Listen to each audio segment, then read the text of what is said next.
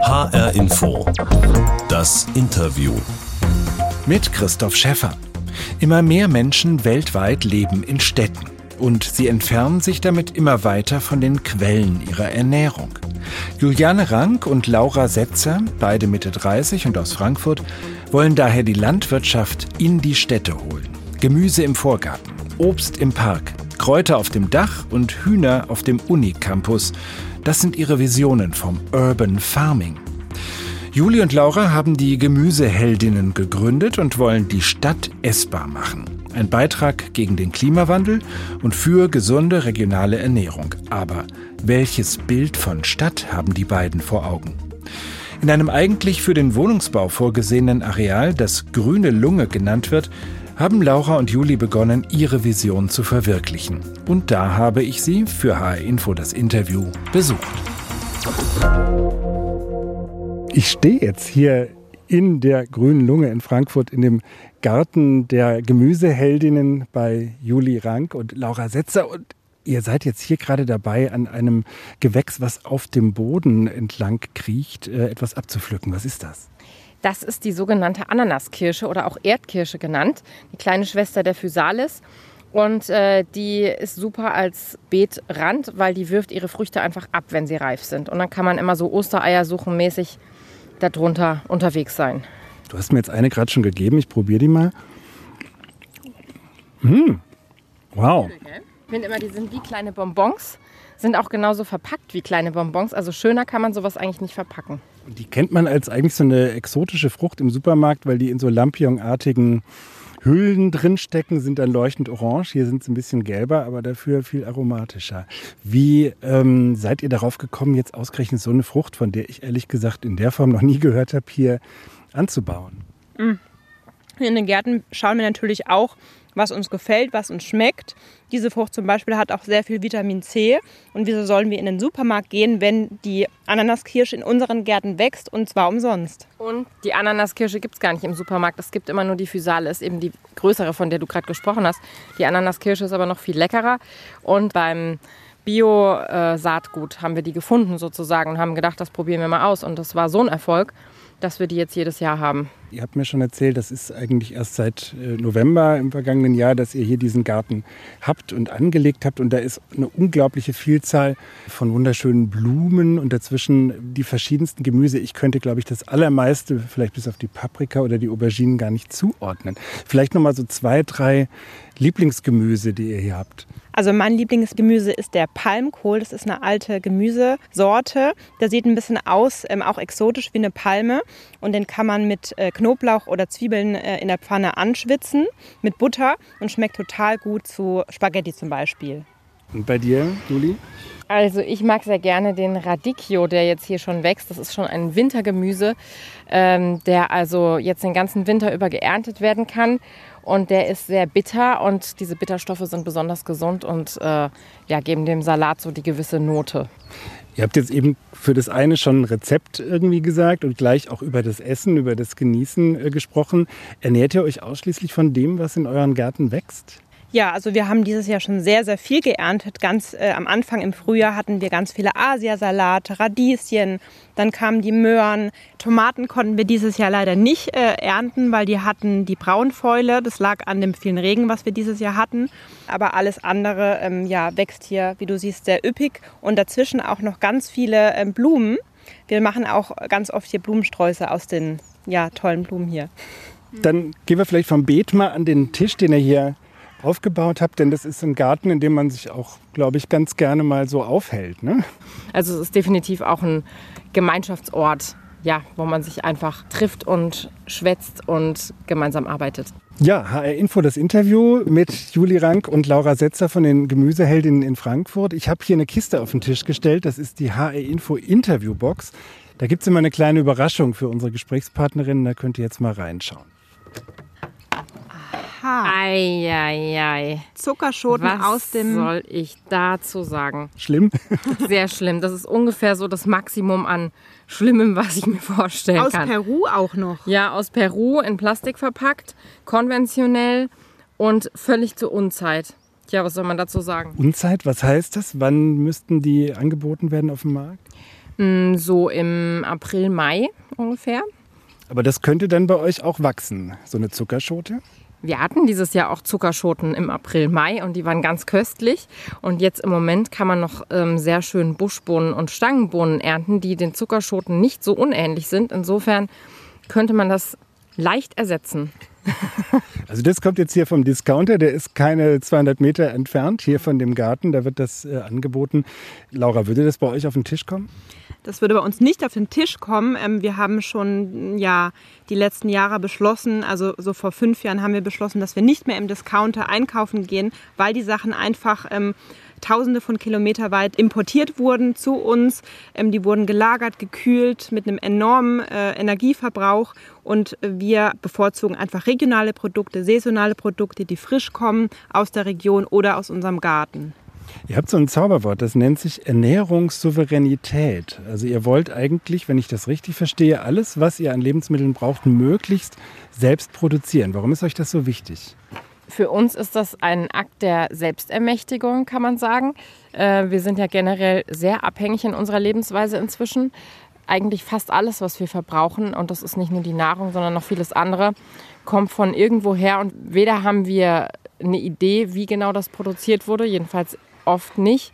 Wir haben keinen Bezug dazu und wir haben auch keine Kontrolle darüber.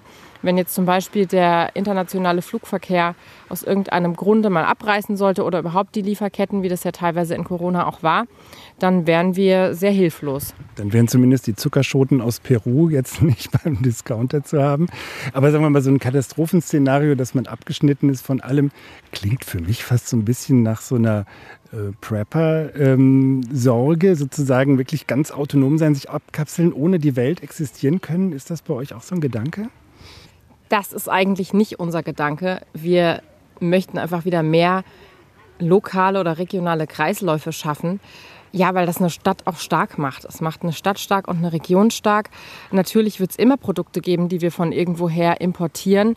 Natürlich können wir nie ganz und gar unabhängig sein, aber wir können wieder mehr dorthin kommen. Wir können auch wieder mehr ein Verständnis dafür entwickeln, äh, was eigentlich zu welcher Zeit äh, gerade Saison hat.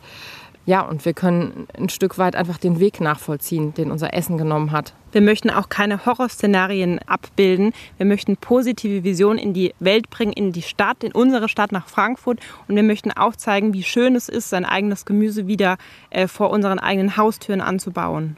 Also eine Mission, mit der ihr unterwegs seid, nicht nur das Gärtnern und äh, die leckeren Produkte für die Küche zu Hause. Dabei habt ihr mal ganz anders angefangen. Laura, du hast ähm, bist Grafikdesignerin eigentlich von Beruf und Juli, du hast äh, Theater- und Filmwissenschaften studiert und einen kleinen Laden gehabt für Kinderklamotten, den es immer noch gibt hier in Frankfurt im Nordend. Ihr wart überzeugte Städterinnen und dann plötzlich diese Zahl von Gärten, es werden immer mehr, mehr als ein Dutzend jetzt über Frankfurt verteilt. Wie kam es dazu? Wir hatten Anfang 2019 so, eine, so ein Gefühl von Ohnmacht. Ähm, die Klimakrise, die uns alle ähm, erschüttert und bewegt. Und wir hatten das Gefühl, wir wollen nicht nur auf Demos gehen und gegen etwas sein, wir wollten aktiv etwas konkret in unserer Stadt tun. Und wir hatten das Gefühl, Ernährung ist ein sehr essentielles Thema. Unsere Ernährung macht einen großen Teil unseres ökologischen Fußabdrucks aus. Und wir hatten auch das Gefühl, wir müssen wieder mehr in die Gemeinschaft kommen. Wir waren inspiriert von einem Film namens Tomorrow, den ich an dieser Stelle sehr empfehlen kann. Die Welt ist voller Lösungen. Wir waren da total inspiriert äh, von einer Bewegung namens Incredible Edible aus Todmorden, wo zwei Frauen begonnen haben, überall in ihrer kleinen Stadt Gemüse anzubauen.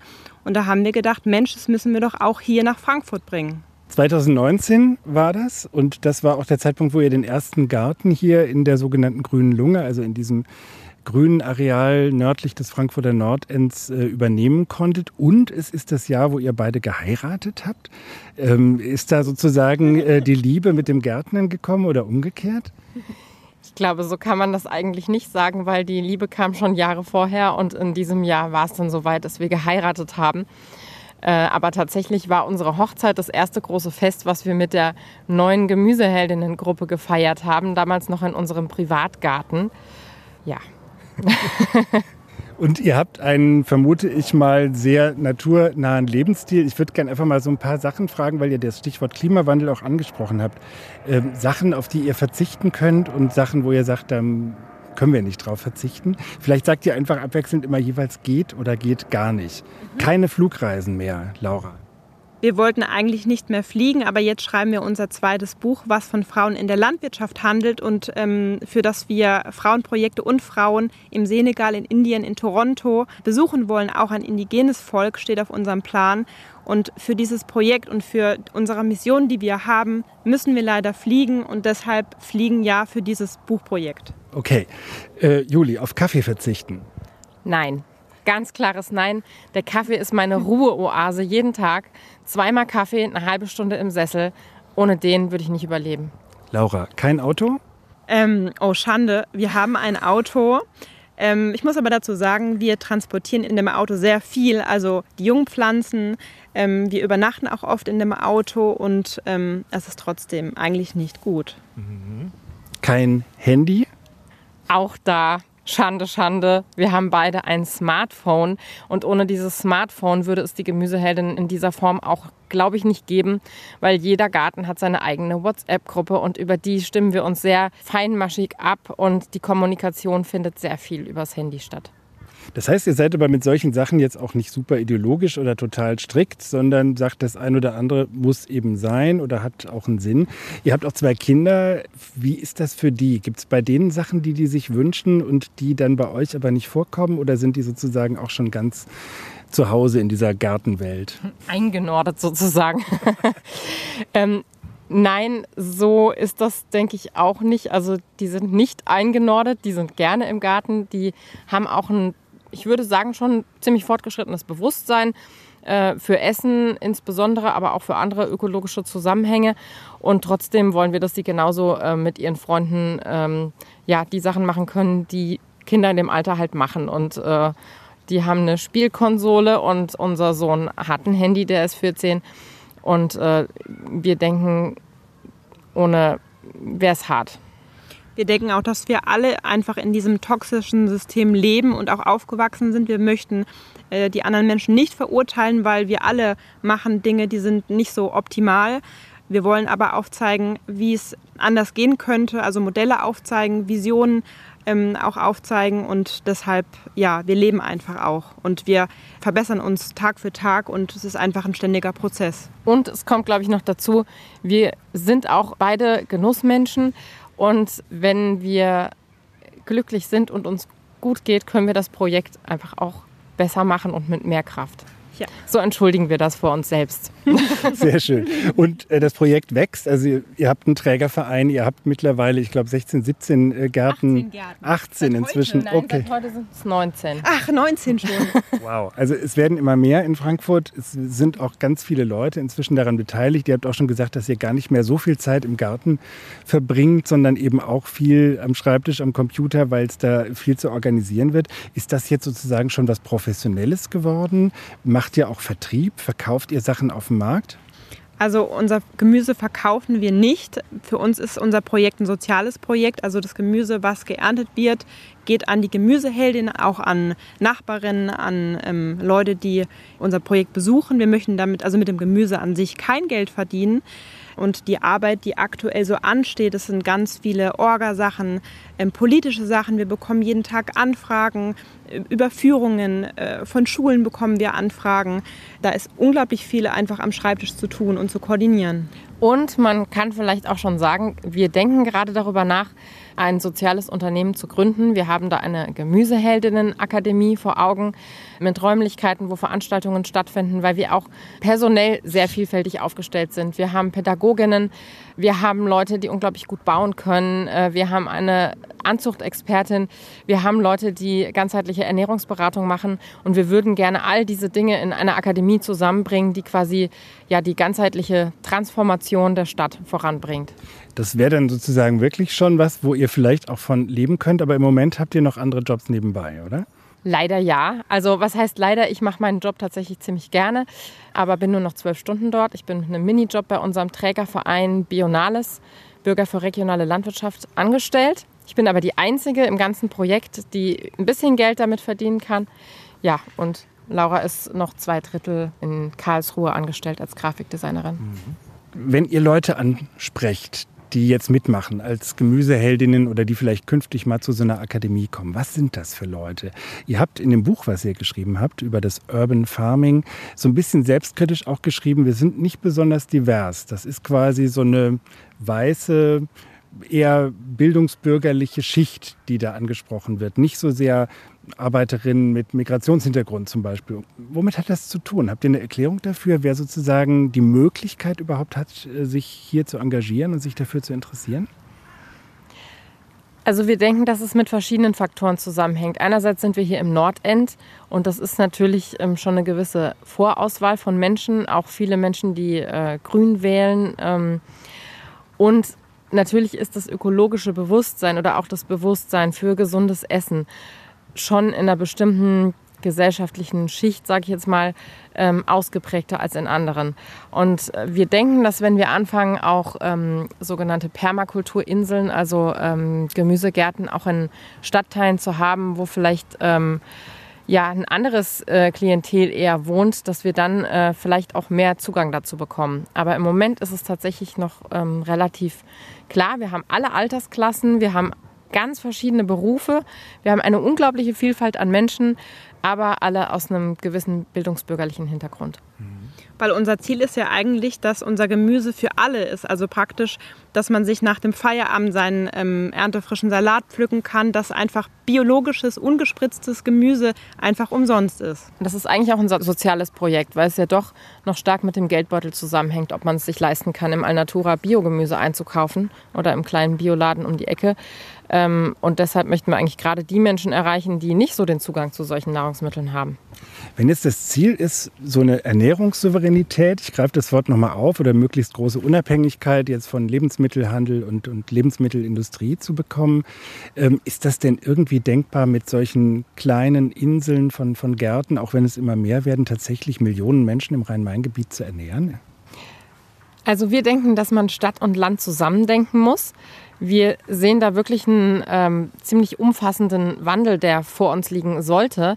Das Land ist inzwischen einfach auch ein Ort, wo die Menschen sich nicht mehr gerne aufhalten, weil da Agrarsteppe herrscht. Es ist auch nicht gerade gesund, inmitten von Pestiziden zu leben. Und äh, wir denken, dass sich da auch wieder eine andere Art von Landwirtschaft einstellen muss, eine kleinteiligere. Und deshalb denken wir, Einerseits muss wieder menschliche Nahrung im näheren Umkreis angebaut werden. Andererseits könnte man in der Stadt sehr viel machen. Es gibt unglaublich viele Dachflächen. Das ist unser nächstes großes Etappenziel, den ersten Gemüsedachgarten Frankfurts und dann hoffentlich viele weitere zu initiieren. Und es gibt unglaublich viele Vorgärten, die, äh, ja, wenn man einmal den Blick hat, dann sieht man das und denkt, äh, mein Gott, wie viel Gemüse könnte hier wachsen, statt so ein bisschen Gras und Efeu. Und es gibt äh, wahnsinnig viele Flächen, zum Beispiel bei der ABG, also größere Wohnungsbaugesellschaften. Und auch öffentliche Flächen. Und in Parks könnte auch noch was wachsen. Also da ist schon viel Potenzial vorhanden. Und tatsächlich auch, um jetzt eine Bevölkerung einer Großstadt zu ernähren, komplett? Also was wir relativ leicht können, ist Obst und Gemüse. Wir denken auch, man könnte viele Bäume ersetzen im städtischen Raum durch Obstbäume. Ähm, und gerade auch in Parks könnte man Beerensträucher pflanzen. Etwas schwieriger wird es beim Getreide. Getreideanbau wird oft immer noch auf große Maschinen reduziert. Also wir arbeiten ja ausschließlich ohne Maschinen, was in der Stadt auch sehr sinnvoll ist. Ähm, da gibt es aber auch schon viele Experimente, gerade in Frankreich auch mit Getreide, was von Hand angebaut wird. Und das möchten wir gerne nächstes Jahr ausprobieren. Das wäre sozusagen die nächste Etappe. Und Hühner in der Stadt. Ja, nächstes Jahr werden wir wahrscheinlich Hühner auf unserem Campus Westend haben. Das ist dann der Start in die Tierzucht. Wahnsinn. Und das auf dem Unigelände, da gibt es dann was zu gackern. Die Stadt essbar machen, das ist so die Vision. Ne? Frankfurt essbar machen. Äh, das Interview in HR Info mit Juliane Rank und Laura Setzer von den Gemüseheldinnen. Der Garten, in dem wir hier zusammen sitzen, der gehört zu einem Areal, das Grüne Lunge genannt wird und wo eigentlich ein Wohnviertel entstehen soll oder sollte. Also als ihr den Garten übernommen habt, war das hier bedroht. Das scheint aber jetzt möglicherweise vom Tisch zu sein, denn die Grünen sind stärkste Partei in Frankfurt geworden bei der Kommunalwahl und haben sich relativ überraschend und kurzfristig gegen dieses Projekt inzwischen ausgesprochen. Gucken wir noch mal auf das, was hier sozusagen an unterschiedlichen Interessen auch an dieser grünen Lunge hängt. Also ihr sagt, tolle Fläche zum Gärtnern, zum Gemüseanbauen. Dann gibt es andere, die sagen, bedeutend ist hier die Artenvielfalt von Tieren und Pflanzen, die hier zu Hause sind. Wieder andere sagen, die Bedeutung für das städtische Klima ist wichtig. Und andere sagen, eigentlich sollte hier ein öffentlicher Park hin. Also die Vorstellungen, was so eine grüne Lunge eigentlich sein sollte, die sind ganz unterschiedlich. Kommt ihr da mit eurer Gärtnerei auch in Konflikt mit anderen Naturschützern zum Beispiel? Ähm, ja, wie du schon äh, sagst, ähm, es gibt hier viele Gruppen und natürlich war das auch ähm, von vornherein auch ein gewisses Konfliktpotenzial, ähm, weil sich natürlich auch die Menschen, die hier schon seit jeher Gärten haben, vielleicht auch auf eine Art bedroht gefühlt haben. Und mit den Naturschützern, ja, also äh, das ist natürlich ein Spannungsfeld, weil je mehr Menschen hier reinkommen ins Gebiet, desto hibbeliger wird sozusagen auch. Und das war äh, schon auch ein Punkt, dass zum Beispiel die Bürgerinitiative gesagt hat, äh, besser wir erhalten die Privatgärten und hier kommen nicht so viele Menschen rein. Äh, wir waren aber ziemlich sicher, dass es schwierig ist, ein 16 Hektar großes Gebiet mitten im Nordend zu verteidigen, wenn da nur ganz wenige Menschen was von haben. Natürlich haben wir alle was davon, dass das hier eine Kaltluftschneise ist. Also das merkt man, wenn man hier im Sommer hinfährt, dass es hier einfach ein paar Grad kühler ist und das strahlt aus in alle Viertel. Aber das ist was, was wir nicht so unmittelbar merken oder was wir jedenfalls nicht bewusst unmittelbar merken.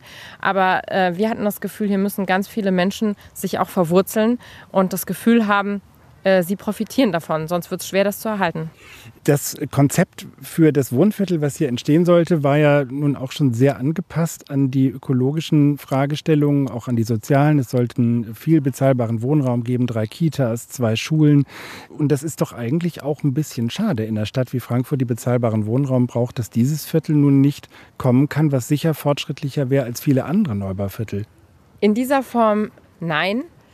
Ähm, also die Grüne Lunge ist ein Ort, den es so nirgendwo in Deutschland gibt, in keiner Großstadt, weil es ist ein über 100 Jahre gewachsenes Ökosystem mit ganz vielen alten Bäumen. Das hat einen unglaublichen Wert. Und selbst wenn man in einem neuen Wohnviertel ähm, die Dächer begrünt, dann ist das eine ganz andere Qualität von Grün, äh, als wenn man einen alten gewachsenen Boden hat. Also auch im Boden ist ja ein ganz intensives Leben. Und hier, hier leben viele seltene Arten, sowohl Pflanzenarten als auch Tierarten. Die hätten da einfach dran glauben müssen. Ähm, gleichzeitig ist es auch so, der Großteil des Wohnraums, der hier entstanden wäre, wäre hochpreisig gewesen. Wir haben aber in Frankfurt genug hochpreisigen Wohnraum. Das ist nicht das Problem. Der bezahlbare Wohnraum ist das Problem. Und in unserer Vision für dieses Viertel haben wir auch ökologisches Wohnen vorgesehen also auf allen bisher versiegelten Flächen. Das sind Parkplätze oder hier ist ein städtischer Bauhof noch, es gibt eine Tankstelle, einen Supermarkt. Das wäre dann sozusagen nach eurer Vorstellung Raum, wo man Wohnungen bauen könnte. Genau, und so steht es jetzt auch im Koalitionsvertrag, dass auf den versiegelten Flächen gebaut werden kann. Da sehen wir eine riesige Chance für ein total innovatives Viertel, ähm, wo nämlich energieautark in Holzbau- oder Lehmbauweise gebaut werden kann, also wirklich innovativ gebaut werden kann und gleichzeitig die Bewohner dieses Viertels vom Gemüse aus der grünen Lunge ernährt werden können. Also tatsächlich eine Art Selbstversorgerviertel. Wir sind der Meinung, das wäre was, was es sonst noch nirgendwo gibt und womit Frankfurt echt äh, ein Aushängeschild hätte kleines gallisches Dorf, kann man noch so einen Zaun drum machen und dann ist das sozusagen eine glückliche Welt. Ähm, Nochmal zu den Wohnungen, die hier entstehen könnten, wenn man das so gebaut hätte, wie es mal geplant war. Da wären ja Tausende von Menschen untergekommen. Die müssen jetzt möglicherweise ihre Wohnung außerhalb Frankfurt suchen und mit dem Auto rein pendeln. Ist da die Klimabilanz nicht eventuell sogar fataler, als wenn man hier jetzt ein Stück Natur geopfert hätte? Nein. Ähm, erstens mal wären es nicht Tausende von Menschen gewesen, sondern 1500. Ähm, auf den bisher versiegelten Flächen könnte man schätzungsweise 500 Wohnungen bauen. Das wären also 1000 Menschen, die jetzt hier nicht wohnen werden.